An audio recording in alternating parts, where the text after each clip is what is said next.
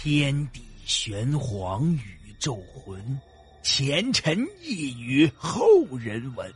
古今多少奇异事，真真假假，乱纷纭。彻夜难眠的夜晚，让大圣带给您不一样的民间故事。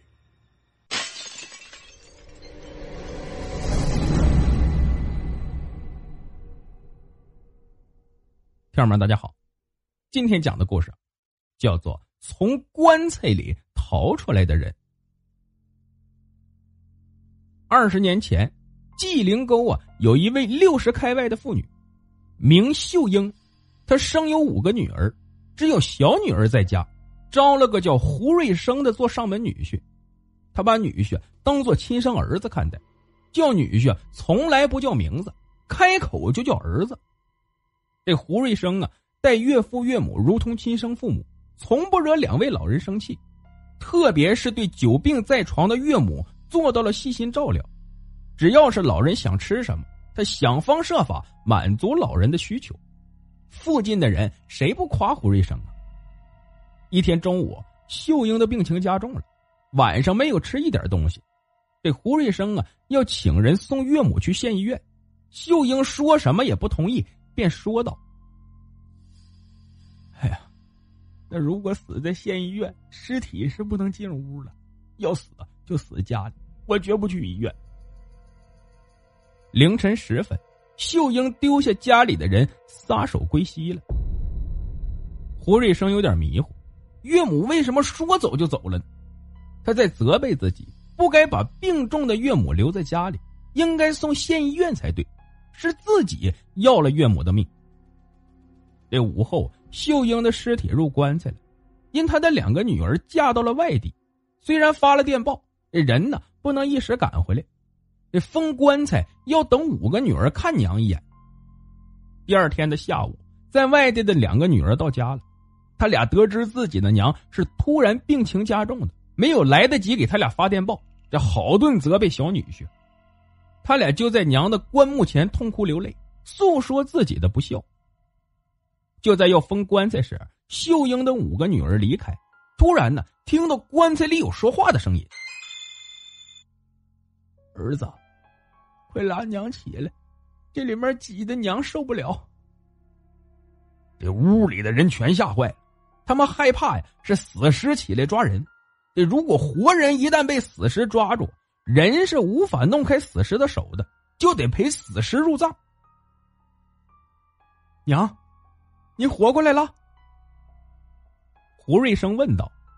“是啊，你们别怕，我又活过来了，还有二十年的寿命。”很多人都拉住胡瑞生，劝他别去拉死尸，这防备有诈。这胡瑞生便说道：“那什么诈尸不诈尸的，我娘真活过来了。”他挣开了拉他的人，快步来到堂屋中，他掀开棺材盖秀英使出全身的力气从棺材里爬出来，胡瑞生将岳母抱出来。你们快过来，娘真活过来了。逃走的人呢，一下子涌向堂屋，人们感到十分惊奇，这死去两天的人竟活过来了，真是奇事啊！胡瑞生顾不得岳母穿着寿衣，将岳母抱到了自己的房间，放在床上。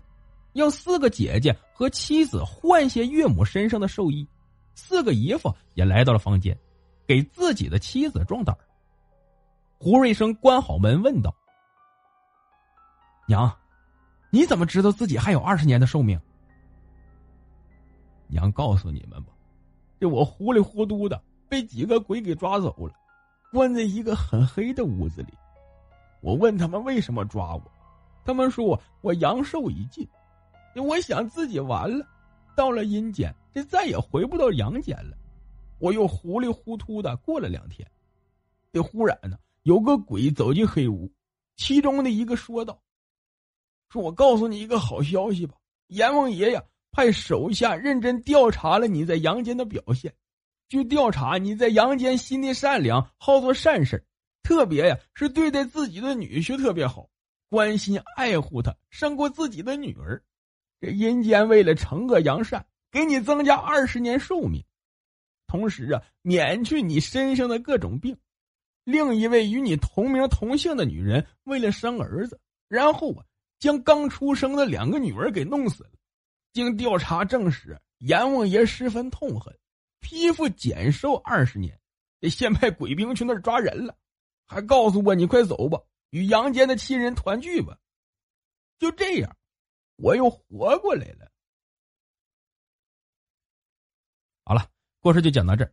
节目的最后啊，别忘了点赞、评论。转发，感谢您的收听。